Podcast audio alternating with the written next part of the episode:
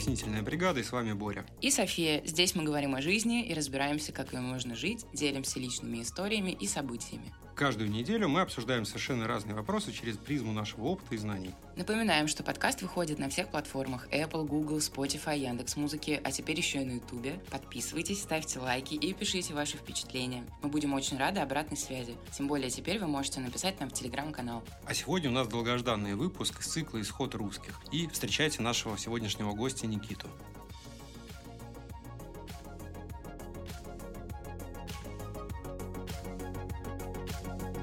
Никита, привет. Так, да. Да-да, ты хотел что спросить? Да нет, я, я хотел с вами просто поздороваться в ответ. Привет, Боря, привет, Софи. Привет. Э, спасибо, что согласился прийти к нам в гости и поболтать с нами. И для начала расскажи немного о себе, откуда ты, чем ты занимаешься и чем ты увлекаешься. Спасибо вам, на самом деле, то, что пригласили. Для меня это большая радость и честь, потому что наверное, стоит сказать то, что с тобой мы знакомы уже лет 20, наверное, практически. Наверное, в следующем году, мне, да, мне кажется, в следующем году будет 20 лет, как мы с тобой знакомы. Да. Вот, и когда я увидел, что вы переехали в Буэнос-Айрес, я немножко подумал, блин, классно. Потому что, ну, это будем уже дальше отойдем. Все мои эмоции по поводу вашего отъезда в Буэнос-Айрес. И я увидел как-то однажды у тебя ссылку о том, что вы начали записывать подкаст «Пояснительная бригада», и я подумал, хм, интересно, всегда хотелось послушать какой-нибудь подкаст, записаться, прям подписаться на него и начать слушать свое свободное время. А тут появился отличнейший подкаст по актуальнейшей теме. И я подумал, вау, класс. Я подписался, я включил, и, как я вам уже говорил, то, что я был глубоко впечатлен подачей информации, и вообще, в принципе, вашей дикцией, вашей эрудированностью и вашим еще потоком информации. Спасибо. Когда ты мне написал о том, что не хотел ли бы я поучаствовать, конечно же, я хотел. Ура, спасибо. Да, это чертовски здорово. Итак, меня зовут э, Никита. Э, мне 32 года. Я родом из города Красноярск, но уже половину жизни я живу в городе Москва. Э, соответственно, занимаюсь я тем, что еще по сей день я работаю в компании по продаже мебельной фурнитуры. Э, мы завязаны на европейское производство, так как наши заводы находятся в Европе, и мы просто их э, дилеры, представители. Соответственно, я был региональным представителем чудесной компании Bloom. Она называется, это мебельная, фурни, мебельная фурнитура Bloom на территории России. Вот, собственно, чем я занимаюсь. А вообще в свободное время от работы чем увлекаешься? Слушай, на самом деле хобби как таковых прям ярых, наверное, хобби нет, за исключением того, что я любитель коллекционирования музыки, я очень люблю винил, я такой страстный любитель виниловых пластинок, страстный любитель аудиотехники, гик, гик-диггер, который любит... Класс! Да, который любит засесть на полночи на сайтах производителей различной аудиоаппаратуры, вчитаться, перечитаться, посмотреть графики, посмотреть цифры, посмотреть отзывы, посмотреть то, все, пятое, десятое, сходить во все аудиосалоны, доступные мне в Москве, со всеми поболтать, послушать, и еще раз послушать, еще раз поболтать, выбрать что-нибудь себе, купить, послушать полгода и подумать, м-м, может быть, может быть, еще лучше есть. И так, вот знаешь, этот бесконечный цикл поиска какого-то идеального звука. Потому что, возможно, ты помнишь, раньше я занимался тем, что я был, наверное, это будет громко сказано, но, можно сказать, это был звукорежиссером в различных московских ночных клубах культовых. Да, да, да. Да, и если ты помнишь, у нас даже были общие знакомые, и мы вдруг с тобой выясняли, откуда они у нас, и все оказалось, что это какая-нибудь тусовка из клуба Арма, Родня или Крыша Мира. В принципе, наверное, такое единственное глобальное мое хобби на протяжении уже десятилетия, а может быть и больше, это просто любовь к музыке, любовь к хорошему звуку. И ты решил от нас его скрыть вот так вот, если бы я тебя не спросила. У меня нет хобби, говорил он. Это очень даже хобби.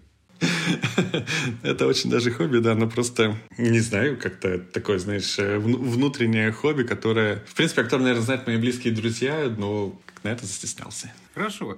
Значит, а тогда такой вопрос. А где ты сейчас и какой вкратце вот план на ближайшее время? Э, сейчас мы с моей женой в Стамбуле. С э, неделю назад мы прилетели в Стамбул. Для меня весьма такой важный город. Я здесь уже, не знаю, в который раз. И изначально когда-то давно был э, конечной точкой но к этому тоже возможно, вернемся позже. План сейчас какой? Э, мы в Стамбуле, у нас, э, скажем так, происходит акклиматизация отчасти, потому что в Москве уже глубокие морозы, в Москве уже все успели переболеть э, этим гриппом, который сейчас ходит, и вы наверняка тоже видели ваших друзей в социальных сетях, то, что там какой-то безумнейший абсолютно грипп с какими-то безумными симптомами, э, ни на что не похожий.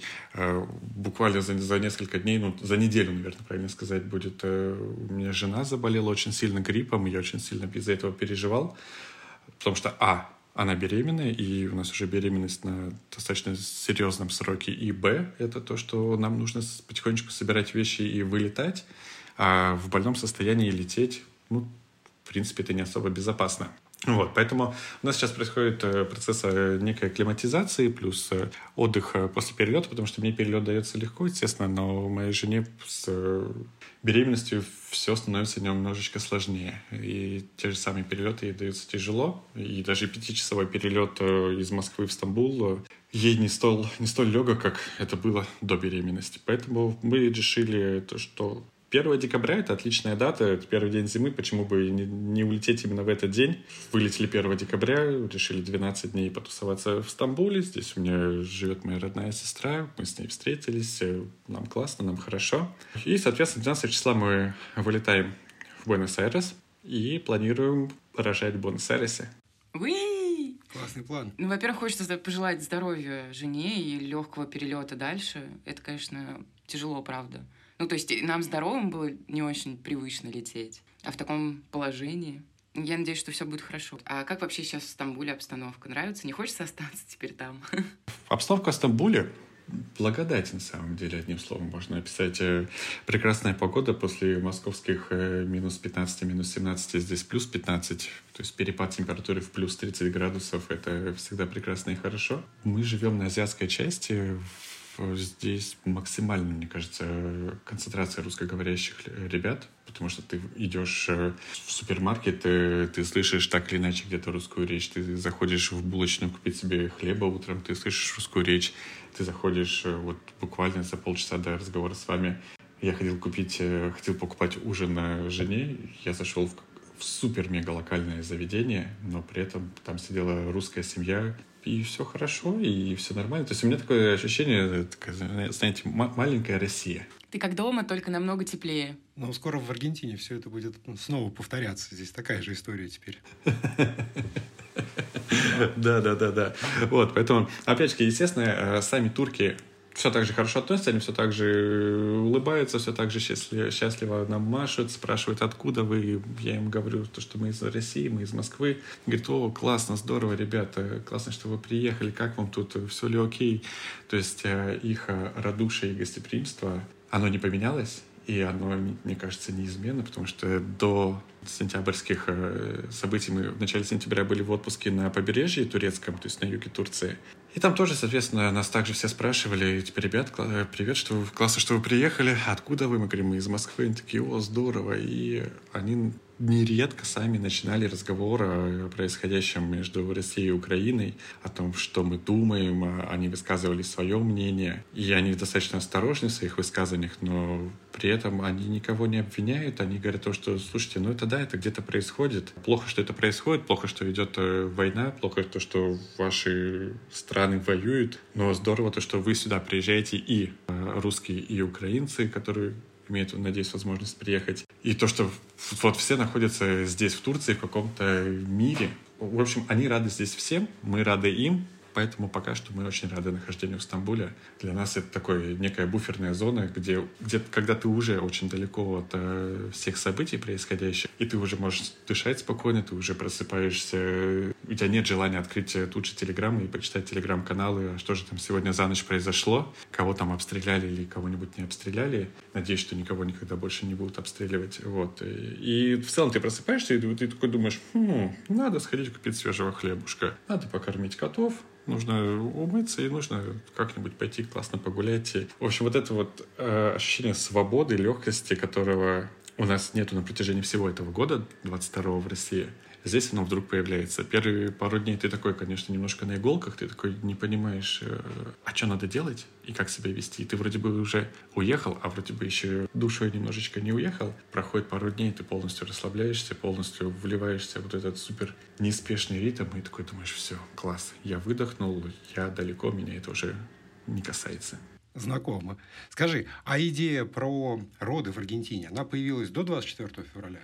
А, да, она появилась изначально до 24 февраля, она даже появилась достаточно давно, возможно, даже это было в конце прошлого года, когда мы только обручились э, с моей женой, с Кристиной, когда я сделал ей предложение. И как-то в один из вечеров, э, сидя попивая дома винишко, она мне сказала, слушай, а ты знаешь, что есть такая история о том, что можно... Мы еще тогда так около планировали детей, но не то, было еще без конкретики. И просто она говорит, ты знаешь, что есть такая история, что можно полететь а, в страны Латинской Америки, родить там и получить э, как минимум гражданство на ребенка и там какие-то плюшки для нас, для родителей. Я говорю, да, я знаю, так как у меня знакомая девочка рожала в Чили в прошлом году. Я видел, она выкладывала в Инстаграме фотографию чилийского чилийского паспорта. Я сначала удивился, как же так, что же такое? Я у нее написал, спросил, что за чилийский паспорт, собственно. Она говорит, это мы просто родили в Чили, это паспорт нашего ребенка. И тут я говорю, да, есть такая история, давай посмотрим, э, что да как. Мы, соответственно, открыли, погуглили, почитали, какие страны какие дают преференции, да, какие дают плюшки, и мы достаточно быстро остановились в том, что Аргентина дает максимально много. При этом это вроде бы прекрасная, чудесная страна с богатой и культурой, и при этом она достаточно богата на иммиграцию, потому что я понимаю, что последние сто лет это одна сплошная иммиграция происходит в Аргентину. И в целом это отличный климат, это очень высокий уровень медицины, если не ошибаюсь, то это чуть ли не десятое место в мире по уровню медицины. При этом э, Россия на 50 месте, если не ошибаюсь. Да но да, но при этом мы понимаем, что 50 место это, скорее всего, медицина Москвы, Петербурга, это, я не знаю, Казани, Новосибирска, ну, то есть крупнейших городов России. А если мы копнем куда-нибудь глубже, в какую-нибудь провинцию, то уровень медицины там будет на уровне Адис-Абебе, какого-нибудь, э, да, Среднеафриканской республики, ну, не, не выше. К сожалению, это правда. Поэтому мы выбрали Аргентину. Ну, точнее, не то, что выбрали, мы о ней задумались и как-то это ушло все в некий дальний ящик, так как, ну, пока у нас не было не было еще, в принципе, э, вопроса о том, что мы прямо сейчас заводим ребенка. То есть мы все это изучили, посмотрели и отложили до какого-то определенного момента. Потом началась война 24 февраля. И появилась идея срочно рожать детей. Нет, нет, на самом деле нет. Э, я в какой-то в тот момент подумал о том, что, блин, надо что-то делать, потому что находиться в стране, в которой идет такая жуткая война, не очень сильно хотелось, но при этом вроде бы пока она еще была далеко и нас не касалась, мы оставались на месте. Соответственно, мы решили запланировать ребенка, запланировали ребенка, женились, э, все хорошо, и как-то все шло своим чередом, и мы об этом особо не вспоминали до момента 21 сентября. 21 сентября, когда я только приехал на работу, там, не знаю, в 9 утра, первое, что я сделал, не поздоровался с коллегами, я купил э, билет э, в Турцию, какие-то там плюс-минус ближайшие недели, недели, так как понимал, что у меня есть какие-то обязанности и дела в Москве. И сказал Кристине, что, слушай, я купил билет. Возможно, я улечу раньше и без тебя, так как э, я попадаю по всем критериям под мобилизацию и не очень хочется туда попадать. Она все-таки еще была как бы, на этот момент не в декрете, и ей нужно было дождаться декрета для того, чтобы все оформить, все документы и не быть каким-то совсем уже таким полным беглецом. Плюс еще, опять там медицинские все эти дела, связанные с беременностью. И мы с ней договорились, что да, через три недели я улетаю. Через Несколько дней, естественно, после начала мобилизации паника, ужас и отчаяние, оно немного подуспокоилось.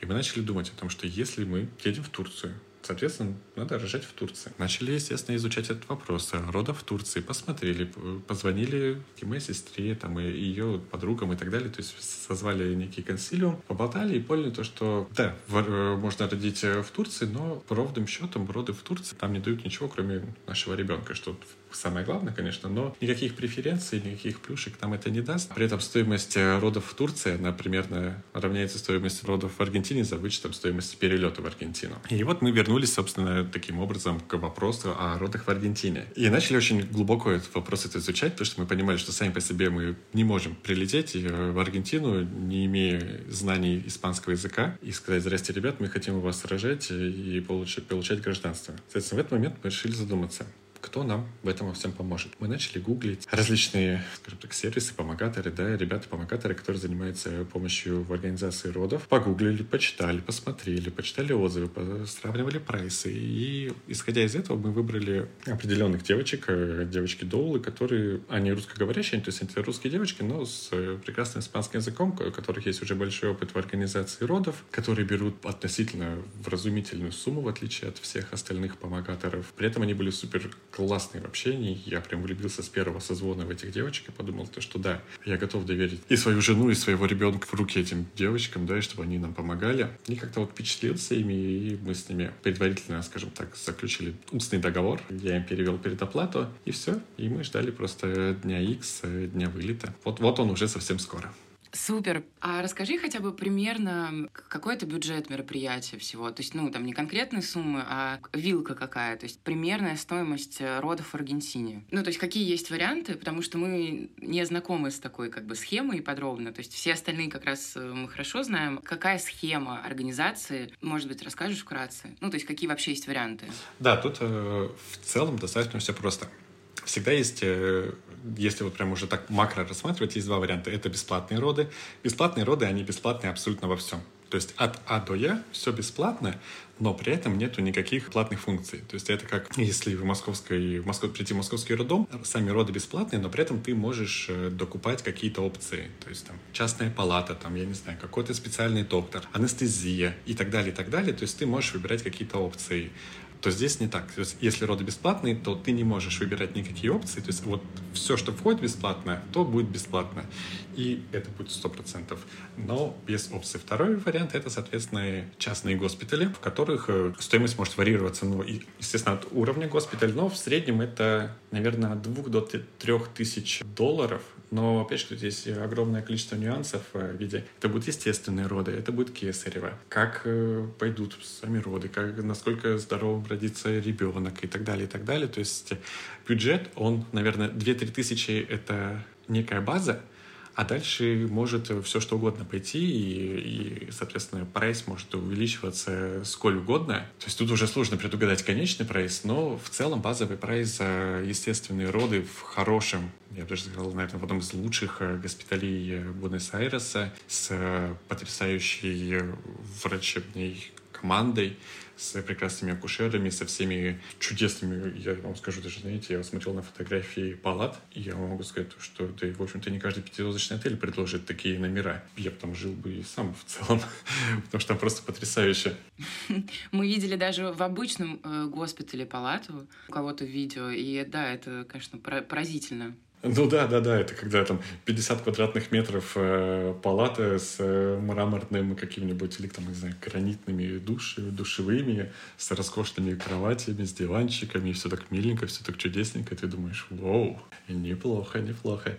Вот, э, естественно, да, то есть вот эти две с половиной, три тысячи плюс-минус, да, включается и вот эти чудесные палаты, и чудесные врачи, и чудесные отношения к тебе. Ну а дальше уже все как пойдет, то есть э, сложно предугадать конечный бюджет, но при этом они в целом достаточно лояльны к тому, что если нужно какое-то постродовое сопровождение ребенка новорожденного, да, если его нужно оставить в госпитале там по тем или иным медицинским причинам, они, слава богу, вроде бы не настаивают на том, что оставлять именно у себя в госпитале, потому что стоимость, скажем, вот этих всех дополнительных э, обследований э, новорожденного в частных госпиталях, она весьма высокая. При этом, поскольку ребенок уже родился и он уже де-факто является гражданином Аргентины, то, соответственно, вы можете его благополучно взять, переехать, если нет противопоказаний, конечно, конечно же, медицинских, вы можете взять ребенка, переехать э, в государственный госпиталь и, соответственно, совершенно бесплатно оставить его там на какие-либо дальнейшие медицинские мероприятия. В этом огромный плюс. Сделают все так же качественно, все так же здорово, но при этом это уже все будет бесплатно. А вот, собственно, а, работа вот этих вот прокладок, девушек, да, там, помогаторов и так далее. В чем вот она заключается? Они подбирают госпиталь вам,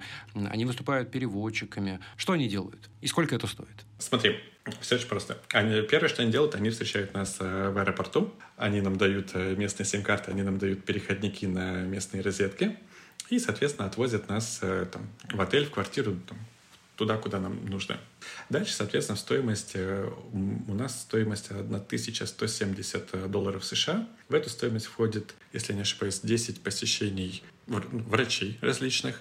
В, в эту стоимость входят ложные роды, то, что бывает у, у рожениц, которые особенно первый раз ощущение, то, что они уже рожают, но по факту они не рожают. То есть это перевозка в, го, в госпиталь, но если вдруг это ложные роды, то, соответственно, их возвращают обратно. Ну и, соответственно, основные роды. И это, соответственно, заполнение всех документов, плюс они присутствуют непосредственно на самих родах, то есть они выступают как э, именно доулы. Мне трудно сказать, я не совсем знаком, это мне всегда все-таки моя жена, вот эти все мои уже терминологии рассказать.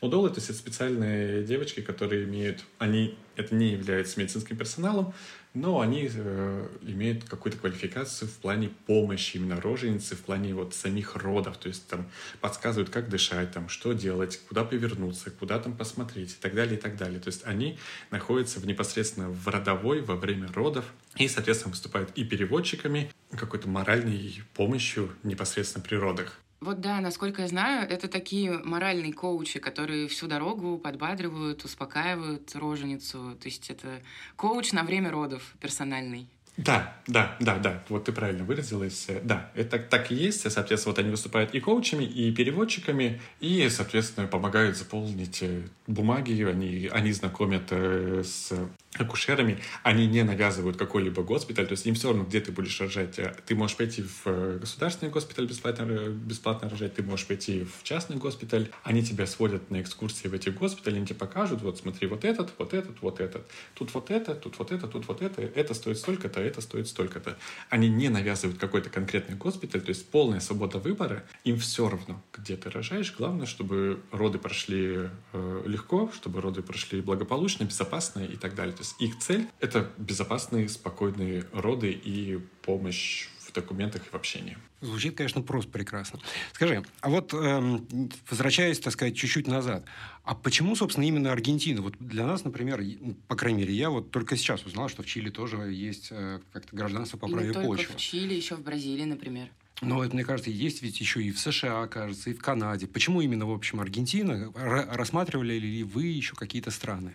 Ну, мы, это как, да, как я говорил, то, что изначально мы рассматривали Турцию как э, место для родов, но это было такой, знаешь, поспешный панический позыв. Просто было мимолетное желание, исходя из того, что мы мы вдруг поняли, что нужно переезжать э, в Турцию для того, чтобы спрятаться от войны, спрятаться от мобилизации и быть подальше. Я говорю, что когда спала пелена ужаса и страха, мы начали все-таки раздумывать о том, что не поехать ли нам рожать дальше. Почему это не США, не Канада? Ну, по простой причине, потому что это совершенно другая стоимость родов, и это огромные суммы, это, ну, то есть какие-то совершенно чудовищные суммы по нашим меркам. То есть, э, не знаю, те же роды в США, ну, это, наверное, Сейчас даже сложно предположить, но в целом я думаю, что это порядка 100 тысяч долларов может быть, может быть чуть меньше, но плюс-минус. Но при этом где получить визу американскую? Да, как раз хотел сказать, что большая проблема получать визу еще.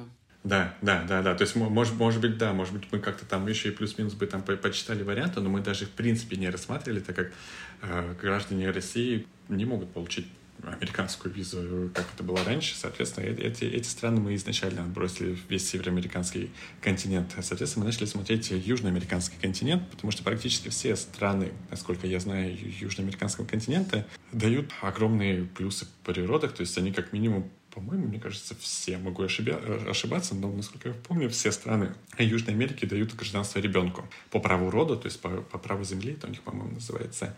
Право почвы, да право почвы, да, вот. А остальные, соответственно... И тут уже дальше идет вариация, что получают родители. То есть, например, там, в том же самом Чили родители получают только лишь ВНЖ. Даже, даже не ПМЖ, а именно ВНЖ. В Мексике там еще что-то, там, я не знаю, в Уругвае еще что-то, ну и так далее. То есть в Аргентине э, нас привлекло тем, что мы также само можем сразу после родов, ребенок получает гражданство, мы получаем э, тот самый ДНИ, который является ПМЖ, и, соответственно, мы можем сразу подаваться на гражданство Аргентины, так как сейчас второе гражданство как никогда важно, как, как никогда актуально и никак, как никогда здорово. Плюс аргентинский паспорт, чудеснейший паспорт, сильнейший паспорт, э, если не ошибаюсь, это одиннадцатый паспорт в мире по своей силе.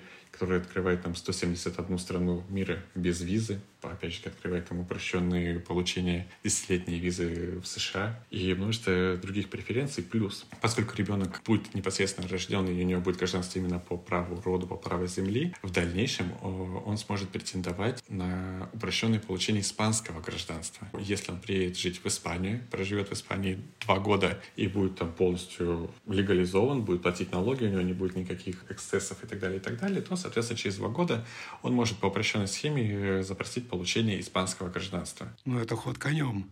Конечно, конечно. То есть в данном случае мы думаем в первую очередь, конечно, о будущем э, своего малыша. Вот, и мы понимаем, что эта инвестиция совершенно в целом-то, если даже total price считать, это небольшая инвестиция в будущее нашего малыша, и перед ним откроется целый мир при просто элементарных действиях, по сути. Он сможет, да даже если он не поедет в Испанию, он может э, поехать в Аргентину, может быть, он будет в Аргентине. Ну, то есть мы, не, мы пока не загадываем на будущее, но он может бесплатно отучиться в Аргентине, что уже, в принципе, неплохо. Да? В любом случае, это лучше, чем отучиться в средней школе Москвы, при всем уважении к средним школам города Москвы. А, возможно, рано задаю вопрос, но думали вы о том, э, хотите ли вы, чтобы ваш ребенок знал русский язык, и какой план по э, поддержанию знаний языка, или наоборот вы не хотите, потому что это достаточно популярная тема в последнее время, в целом с русской культурой и языком, ну и в целом дети, рожденные в других странах, для них это всегда актуальный вопрос. То есть язык родителей и язык страны, в которой он рождается. Вот у вас какие мысли на этот счет? В этом смысле однозначно то, что ребенок должен знать русский язык, и ребенок должен знать э, русскую культуру, он должен знакомиться с Россией, потому что получение для нас аргентинского гражданства это не значит то, что мы перечеркиваем э, Россию как свою родину. Ни в коем случае. То есть Россию как родину я очень люблю. И моя жена любит, и все мы любим да, Россию как родину. Поэтому прививать культуру, культуру, в которой мы выросли, культуру, в которой мы воспитались, ее необходимо. Поэтому, опять же, знание дополнительного языка никогда еще никому не мешало. Если он будет знать там испанский, английский и русский, это только ему плюс, если он, будет, если он не будет знать русского языка. Прививать ему культуру, показывать ему культуру. Наверное, знаешь, показывать не то, что она должна быть доминирующей. Нет, пускай она будет не доминирующей, но показывать ее наравне с любой другой культурой. Он должен понимать то, что мама, папа, они русские, да, они там родились э, родились там еще в Советском Союзе, да, не суть, но мы, мы именно граждане России. Соответственно, знать свои корни, знать свою культуру — это необходимо. Плюс, опять же, знание любой культуры — это, это здорово, это расширяет э, кругозор, это расширяет вообще, в принципе, мыслительную способность ребенка. Поэтому, конечно, мы точно так же... Было бы здорово, чтобы он знал и испанский язык, и здорово, если он его будет учить, и он, ну, конечно, он его будет учить. Английский язык, ну и русский язык, соответственно. Я не стесняюсь, знаю, показывать ему советские мультики, мультики, но подчеркну, наверное, что это по большей части касается советских мультиков, потому что современные российские мультики, это, конечно, я промолчу, потому что в этой в вашей программе нельзя материться.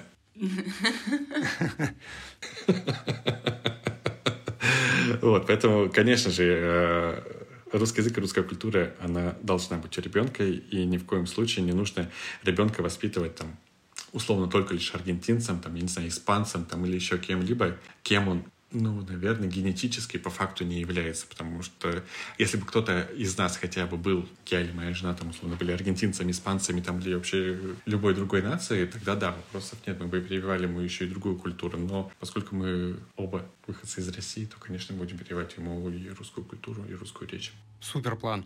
Э, вообще звучит как начало хорошей, хорошей интересной истории, увлекательной. Да, так и есть.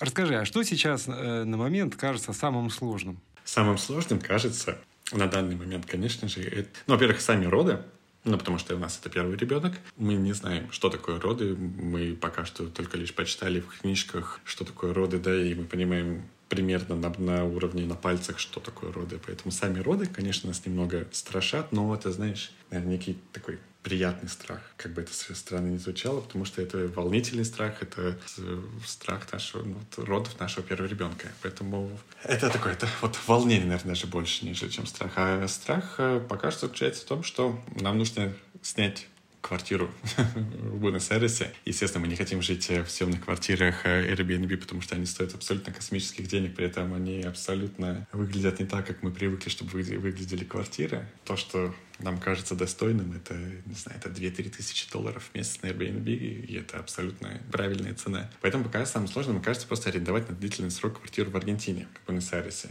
Потому что здесь существует огромное количество сложностей, вы о них уже рассказывали в своих подкастах, и мы с вами уже на эту тему много разговаривали вне подкаста. Поэтому да, пока нам кажется вот это сложным, нам кажется совсем немного, нам кажется сложность языковой барьер, но при этом на самом деле я абсолютно его не боюсь. Я не знаю турецкий язык, моя жена не знает турецкий язык. Сложно ли нам в Турции? Нет, конечно. Мы здесь как рыбы в воде. У нас есть э, онлайн-переводчик. Опять же, как ты, Борь, говорил в каких-то там первых подкастах, о том, что человек, когда хочет тебе что-то продать, он тебе элементарно это Да. Да, он тебе это продаст. Он тебе покажет на пальцах, на калькуляторах, на ногах, на котах, на чем угодно. Он тебе покажет, сколько это стоит, что нужно, и ты ему дашь, и он тебе даст сдачу, и все будут счастливы. Вы можете даже, даже если бы, наверное, не знал ни единого английского слова, я думаю, что я точно так же себя хорошо чувствовал, потому что я могу показать то, что мне нужна вот эта булочка. Он мне на калькуляторе напишет, это стоит там 5 лир, я ему дам 5 лир, мы пожмем руки и будем оба счастливы. Поэтому языкового барьера мы не боимся. Есть некий страх перед самой страной, так как существует огромное клише на тему безопасности в аргентинских странах, но, опять же, как и вы рассказывали в своих подкастах, э, что Аргентина относительно все-таки безопасная. Плюс тоже я смотрел рейтинги, да, какие-то по уровню безопасности. Не могу сказать, то, что Москва сильно безопаснее. Конечно, понимаю, что Москва для нас, для всех, наверное, какой-то родной город, и мы к нему привыкли, и мы там ничего не боимся. А здесь э, ты думаешь, ага, а там же есть фавелы, а вот сейчас придут ребята с мачетами и заберут у нас там наши, не знаю, айфоны, и все, и как же нам быть, и что же делать, и никто нам не поможет. Ну, то есть есть такой определенный страх, и мы понимаем, что, возможно, на части беспочвенный. Вот, но отчасти я понимаю, что мы живем клише, и в целом, если соблюдать элементарные меры безопасности, то абсолютно везде в мире безопасно, потому что где я только не был, опять же, где я только не путешествовал, я никогда в жизни не сталкивался ни с каким криминалом, и бывал я в разных странах, но при этом я понимал то, что не, не нужно доставать э, и над головой махать своим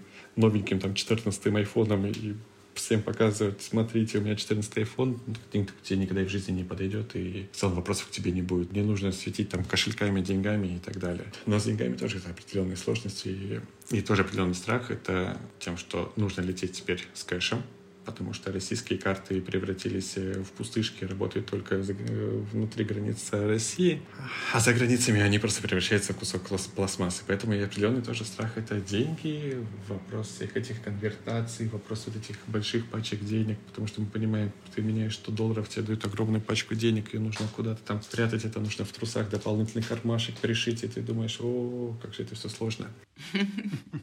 Ну, по части безопасности, я думаю, что вас, конечно, Буэнос-Айрес приятно удивит, хотя они, вот эти вот базовые принципы безопасности соблюдать важно и стоит. Вот. По, поводу, по поводу денег, да, все, все так, ну, со, вре, со временем э, привыкнуть получится, вот, а главное, то есть, э, а, аренда, она решает э, вопрос денег частично, да, то есть вы сразу их отдади, отдадите и не будете думать про эти пачки. Да, да, да, да, это тоже большое преимущество. Но ну опять же, еще вот опять же касается того, что квартир, страх, это как страшно выбирать квартиру, находясь там за 15-17 тысяч километров от этого места, это просто вот такая, знаешь, русская рулетка. По сути, ты смотришь на фотографии, и ты понимаешь, что ты не знаешь, когда была сделана фотография. Может быть, она была сделана 15 лет назад, и 15 лет назад это действительно так и выглядело. И это было неплохо. А сейчас это выглядит совершенно иначе. То есть вот в этом есть еще определенный страх, потому что мы привыкли к нашим квартирам, мы привыкли то, как выглядят квартиры в России, да, к нашим там каким-то прихотям и надобностям, глядя на все сайты, на те квартиры, ты понимаешь, что, блин, они все выглядят иначе. И это тоже определенный страх, но, с другой стороны, это определенные приключения. Я это вообще, в принципе, всю эту поездку глобально, макро, я рассматриваю как одно большое приключение, просто очень длительное, там, приключение длиной, там, не знаю, условные полгода. А вот как раз дальнейший план на жизнь какой? Вы хотите остаться после родов или поехать куда-то дальше, или вернуться на родину? Четкого плана пока что нет, так как горизонт планирования сейчас э, сводится, там, я не знаю, от нескольких часов до нескольких суток, но ни в коем случае не шире, потому что черт знает, что произойдет завтра, да, и какая мысль придет в голову нашим нашему президенту, либо там президенту Украины, либо другим ну, вообще, да, нас вот сегодня с утра опять э, запугивают ядерным взрывом, поэтому никто не знает. Да, да, да, ну то есть не сложно предугадать политическую ситуацию, то есть пока у нас есть э, ну, наверное, примерно два плана, можно сказать. Первый план позитивный, назовем его так, э, он заключается в том, что после того, как, э, соответственно, мы благополучно родим, получим документы, получим наши ДНА, ребенок крепнет, получит все необходимые прививки, все необходимое медицинское обслуживание, будет, в принципе, физически готов э, к длительным перелетам, то, соответственно, мы из Буэнос-Айреса возвращаемся обратно в Стамбул. В Стамбуле проходим некую акклиматизацию и возвращаемся обратно в Москву. Я выхожу на работу, так как я на данный момент, на данный момент нахожусь в отпуске без содержания в очень-очень длительном, и мой работодатель очень был к этому лоялен и отпустил меня, в принципе, надолго. Поэтому мне, хотел, конечно, мне бы хотелось вернуться на работу, на свою любимую работу и работать, и поработать, ну, наверное, плюс-минус еще год. Почему год? Потому что, опять же, все эти процессы присуждения гражданства нам, это весьма не быстрые процессы, мы объективно понимаю, что это полтора-два года плюс-минус километр, это все это займет. Поэтому если ситуация не, хотя бы не будет ухудшаться,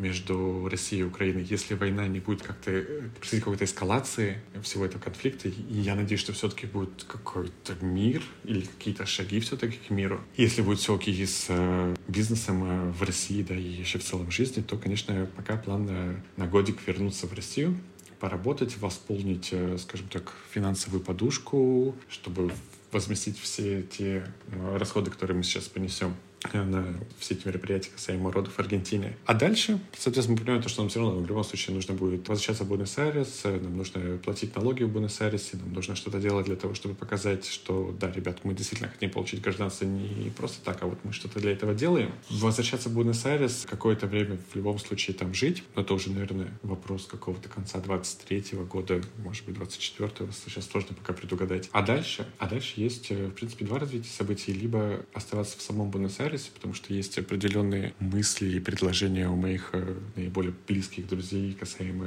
ведения бизнеса и налаживания какого-то трансграничного бизнеса. Либо еще как вариант я рассматриваю Испанию. Пока что есть очень много возможностей для работы и какого-то ведения бизнеса с моими близкими друзьями. Поэтому пока план такой. Если, конечно, будет какая-то происходить более тяжелая эскалация конфликта, то вернемся в Стамбул и будем уж, наверное, по факту смотреть. Пока не могу предугадать. Очень тяжело размышлять о чем-то на полгода вперед, к сожалению, сейчас. Скажи, а не страшно ли, что мышеловка да, может захлопнуться в тот момент, когда вы вернетесь? Есть ли какой-то план на этот случай? Э, страшно. Конечно, страшно. Я тебе могу даже сказать, вот с 21 сентября по 1 декабря я был э, напуган как котенок отчасти каждый день. Просто со временем этот страх немножко проходил, и я уже не вздрагивал ночью от того, что они комиссариат ли там под, моим, под моей дверью там скребется. Конечно, страшно, но есть определенные планы, есть определенные, наверное, тропинки побега. Опять же, никто нам не мешает тихонечко выехать знаем, в соседнюю республику Беларусь и оттуда потихонечку улететь уже по Аргентине. Но в любом случае, можно всегда через Беларусь вроде бы сбежать. Можно сбежать так же, как все сбегали 21 сентября через Грузию. Казахстан еще есть. Казахстан, конечно, конечно, конечно. Ну, то есть к тому, что если под, э, будет потребность именно бечь. Эвакуироваться, да? Ты? Да, да, да, да, то куда-то сбежим, соответственно. 21 сентября показал то, что, в принципе, это все реально. Да, там кто-то сталкивался со сложностями, кто-то там три дня стоял в очереди, кого-то три дня, может, жили ФСОшники и там требовали какие-то безумные взятки. Это есть, это понятно, но к тому, что в любом случае варианты есть, и главное просто что-то сделать для этого, и все. Ну да, и плюс на этот, на, на этот момент у вас же уже будет ребенок аргентинец. Мне кажется, это тоже веская, возможно, причина выезда. Да, да, да. Ну, плюс, опять же, все-таки, если держать руку на пульсе, если, наверное, чуть внимательно читать новости, возможно, что-то и можно предчувствовать. У нас, в принципе, у нас была даже договоренность э, после 21 сентября, когда я купил 21 сентября рано утром билеты. Сейчас боюсь вас обмануть, у меня я купил 21 сентября билеты с вылетом на 18 октября. Но при этом у нас была договоренность джентльменская с женой о том, что в случае того, что если там к нам в дверь постучит военкомат, то я вылетаю этой же ночью там куда угодно, в принципе, за любые деньги, я улечу там в любую страну, куда мне позволяет российский паспорт улететь, и это будет окей. Ну, соответственно, здесь, наверное, примерно будем э, использовать это же джентльменское соглашение, потому что в случае чего-либо, в случае какого-либо даже намека самого мелкого что-то неладное, то, соответственно, я беру свой чемодан и тут же, соответственно, еду в Шереметьево и, и, и лечу куда угодно. Хорошо. А я правильно таким образом понимаю, что, несмотря на все риски, как бы главное, что держит все-таки в России сейчас, это э, ну, просто работа и доход. Да, конечно, потому что мы, мы, у меня нет удаленной работы, э, и, в принципе, моя работа пока не позволяет работать мне удаленно. Мой работодатель не позволяет мне работать удаленно. Мне бы очень, конечно, этого хотелось бы. Моя профессия, моя должность, э, в принципе... Не предполагает, да, такого формата? Да, да, да, да, да. Естественно, там уже есть мысли и желания, естественно, там, знаешь, записаться на сейчас все эти онлайн-курсы, пройти какие-то все эти интенсивы и попробовать там себя самых ну, с самого начала. В принципе, почему нет? Это, опять же, это возможность, это новый опыт. Я к нему готов. Но пока, да, по большей части нас держит а, доход и работа. А у жены тоже, да, нет э, возможности удаленной работы? И, ну, помимо того, что она беременна и потом будет какое-то время отдыхать, скажем так, ну, как отдыхать, работать на другой работе. На другом фронте. Да. Ну вот, да. Поэтому, соответственно, не знаю, может быть, конечно, все перевернется. Я стараюсь жить сегодняшним днем а, и надеяться на то, что как-то все может само по себе перемениться. И... Но посмотрим. Не знаю, пока очень тяжело загадывать, пока у нас в любом случае единственная мысль, которая у меня в голове, это моя беременная жена, да, ее беременность и наш малыш. Единственное, о чем я пока переживаю, и в принципе все силы, которые я вкладываю сейчас, это силы на чтобы обеспечить всем необходимым жену, чтобы всем ей помочь, чтобы ей было комфортно, хорошо, тепло, безопасно и сыто. Ну и, соответственно, для того, чтобы она благополучно родила. Пока что, в принципе, все, о чем мы думаем, это только лишь э, роды и наш ребенок. Когда, соответственно, родится ребенок, начнем по факту думать, э, что делать дальше. Будем решать проблемы по мере, по мере их поступления. И задам классический наш вопрос. Э, вот эм, если мы говорим о возвращении на родину, да, то есть об отмене вот этого плана побега. Что должно произойти э, вот, в России, да, чтобы ты наконец чувствовал себя там спокойно, да, чтобы это не было вот таким вот э, Гаданием по телеграмму, там вот это все. По, гадание по новостям, да, по Пескову. Гадание по Пескову, отличная дисциплина. Ну, что должно произойти? Это должно произойти э, завершение войны, подписание какого-либо мирного соглашения, которое там устраивало бы всех, да. Но при этом я вам скажу честно, ребята, что как такового будущего с Россией вот в долгосрочной перспективе мы не видим. В краткосрочке, да, то есть переехать, восполнить свой золотовалютный фонд и уехать обратно, вот это пока что превалирующая позиция наша. То есть вот так вот то, чтобы родить, получить паспорта там на всех на нас, приехать обратно в Россию и жить долго и счастливо в России, скорее всего нет. Скорее всего нет. Ну то есть э, не хочется, не хочу. Вот как-то вот все это надоело, все устало. И эту войну я рассматриваю не только лишь как конфликт, а как э, пинок. Такой, знаете, хороший пинок под жопу. То, что пора реализовывать все свои мечты, пора реализовывать все свои желания. Все всегда мы мечтали, как дети Советского Союза, куда-то вырваться и какую-то увидеть новую жизнь, увидеть вот эту, не знаю, сытую жизнь, вот эту жизнь без девяти месяцев э, бездорожья, зимы, слякоти, говна, прошу за прощения за выражение, да, то есть просто, в принципе, видеть какую-то тихую, спокойную жизнь, когда э, дети играют, когда старики сидят, э, не знаю, в кафе, они как у нас э, выходят раз в три месяца в пятерочку и потом опять сидят у себя. То есть хочется просто какой-то новой жизни, новой жизни, отличной от э, России. Далеко не все, конечно, об этом мечтают, но очень приятно, что мы тут все единомышленники и думаем об одном. А, а скажи, пожалуйста, а что об этом думают ваши близкие? Это очень такой сложный вопрос. Когда началась война, ну, то есть если мы говорим про 24 февраля, и когда, соответственно, мы начали озвучивать э, родителям да, нашу позицию, ну, естественно, у них, ну, у моих родителей был ну, некий культурный шок. И, как же так, это что? Ну, что это такое? Куда вы поедете? Да кому вы там нужны? Где родился, там пригодился. Я ну, ты, ты что? Ты с ума сошел? Ты с ума сошел? Сядь и сиди на месте. Все нормально. Владимир Владимирович Путин сказал то, что никого призывать не будут. Все. Это мирный конфликт. Там сейчас ну, раз, раз Владимир Владимирович сказал. Да, да, да. Там сейчас, там сейчас ребята пив-пав, ну как бы и все. Там, там наци... нацисты, фашисты. Не-не-не-не-не, все нормально, куда ты сел? Твой дед воевал? Воевал. И ты, значит, значит, все, нет, не-не-не-не-не. А потом, соответственно, знаешь, начинает происходить время, э, родителям мои, во всяком случае, да, хоть и уже и пенсионеры, но с мозгами, слава богу, все в порядке, они начинают э, потихонечку анализировать, потихонечку к ним начинает просачиваться какая-то альтернативная информация, альтернативные точки зрения, они их начинают все-таки читать, слушать и начинают думать о том, что, блин, а может быть, все-таки правда что-то не пошло не так? а может быть, все-таки в этом конфликте есть и какая-то обратная сторона медали. Вот, хоть медали здесь, конечно-то и нету. А может быть, все-таки, да, что-то случилось?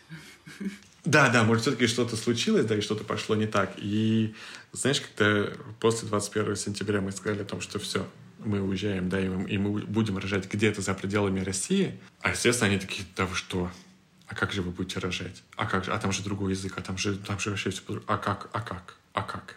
И, и, знаешь, и вот это вот сотни вопросов, а как? Потому что, естественно, ребята, которые, мои родители родились в Советском Союзе, хоть они и попутешествовали тоже в целом по миру, но для них все равно вот по принципу, ну как, вот, вот ты здесь родился, ты, ты здесь рожаешь детей, ты здесь учишься, ты здесь работаешь, ты здесь помираешь. Ну как, вот, вот, вот, вот, вот, вот, а как, как это возможно иначе? А они тоже в первое время, они прямо ужасались знаешь, на уровне того, что между строк мне слышалось, типа, если, ребята, у вас ничего не получится. Вы что, вы с ума сошли, что ли? Куда вы, вы прыгаете выше головы? Сядьте на место, вон, третий родом на улице Нежинская вас ждет, вы же там прописаны, вот там, и, там, там и рожайте. Куда вы собрались-то, сядьте на...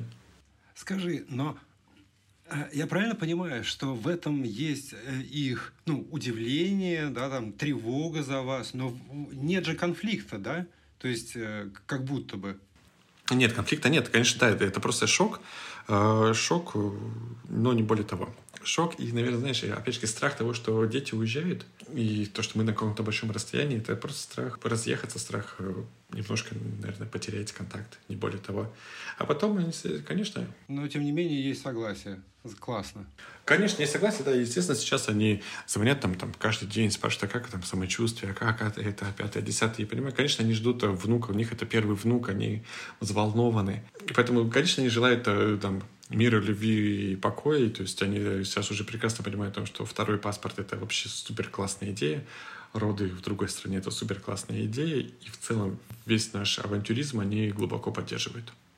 Это супер везение. А вот э, помимо близких, э, друзья, ты как сам себя ощущаешь? Будешь скучать? Или ты уже сказал выше, кажется, что у тебя все уже давно разъехались, как я понимаю?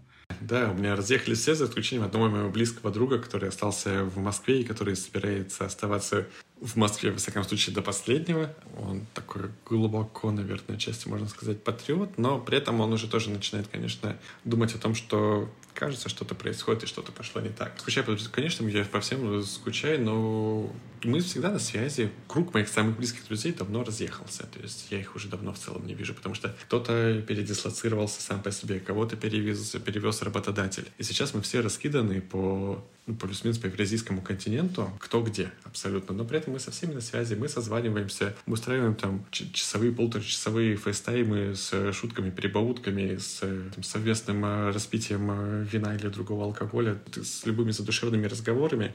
Да, конечно, это не то, там, как встретиться в Москве, сходить, э, не знаю, в бар и выпить, поболтать, посмеяться, пошутить, но новые реалии требуют каких-то новых решений, поэтому в целом все, все друзья глубоко поддерживают, все друзья аплодируют, и все говорят то, что, блин, вот это вы придумали вообще безумную авантюру. Ну, вы действительно придумали, классно. То есть, особенно вот эта вот многоходовочка с Испанией звучит очень круто.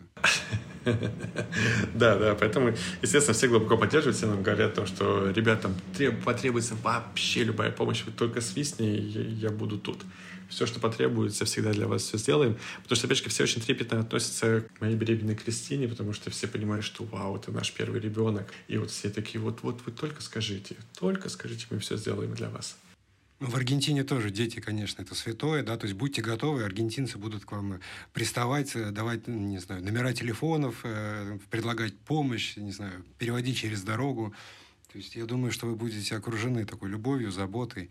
Да, там везде без очередей, все тискают без спроса детей. Э, в общем, действительно, все очень хотят помочь. Они в этом плане именно... Они ну, очень любят собак и, и, детей. ну и плюс мы всегда готовы подсказать. Вот общем, что да. делать, как, э, куда пойти, как деньги правильно спрятать из обменника, куда. И мы теребим риэлторов, друзья, не волнуйтесь. Великолепно, великолепно, потрясающе. Я, я к этому... Да, да, да. На самом деле, ребята, правда, вы уже и так достаточно глубоко и сильно мне помогаете. И я очень сильно вам благодарен за помощь, потому что в одном из ваших подкастов вы сказали о том, что в случае возникновения каких-то сложностей, вопросов, пожеланий можно к вам обращаться. Я тут же к вам обратился. И все, и мы с вами очень классно взаимодействуем. Я очень сильно вам благодарен. Это дает определенную очень сильную надежду на какой-то благополучный исход, э, то же самое там аренды квартиры и там, не знаю, каких-то нюансов, которые мы еще пока не можем учесть, потому что мы не находимся там, которых мы не знаем и не можем знать. Поэтому классно, что вы есть, классно то, что есть пояснительная бригада, классно, что есть эти подкасты. Не знаю, мне кажется, это дает определенный заряд энергии, заряд э, бодрости. И тот, кто еще пока это не слушает, конечно, очень многого теряет. Спасибо, спасибо. Но это, конечно, все воистину настоящий исход русских, да, когда ты вот рассказываешь про эти созвоны коллективные, как на ковиде, да, но все уже разбросанные по миру. Вот, да, это, конечно, невероятно. Я только что вот а, ощутил это в моменте. Как же все-таки вот э, жизнь нас всех, так сказать, раскидала. А с другой стороны, сблизила. И ну, то есть сколько том людей числе, да. сблизились. Вот сколько лет мы не общались с Никитой. Тут вот он решил в Аргентину уехать, и мы снова возобновили общение. Такие внезапные откровения. Так вот даже, вот, и знаете, в одну, вот, скорее всего, наверное, у вас также есть определенный пул э, супер друзей, с которыми вы живете в Москве, да, вы живете в одном городе, но при этом как часто вы с некоторыми видитесь? Скорее всего, не сильно часто. Ну, то есть, ну, плюс-минус там полтора-два месяца, потому что у всех какой-то свой ритм жизни, там кто-то занят, кто-то на даче, кто-то еще что-то.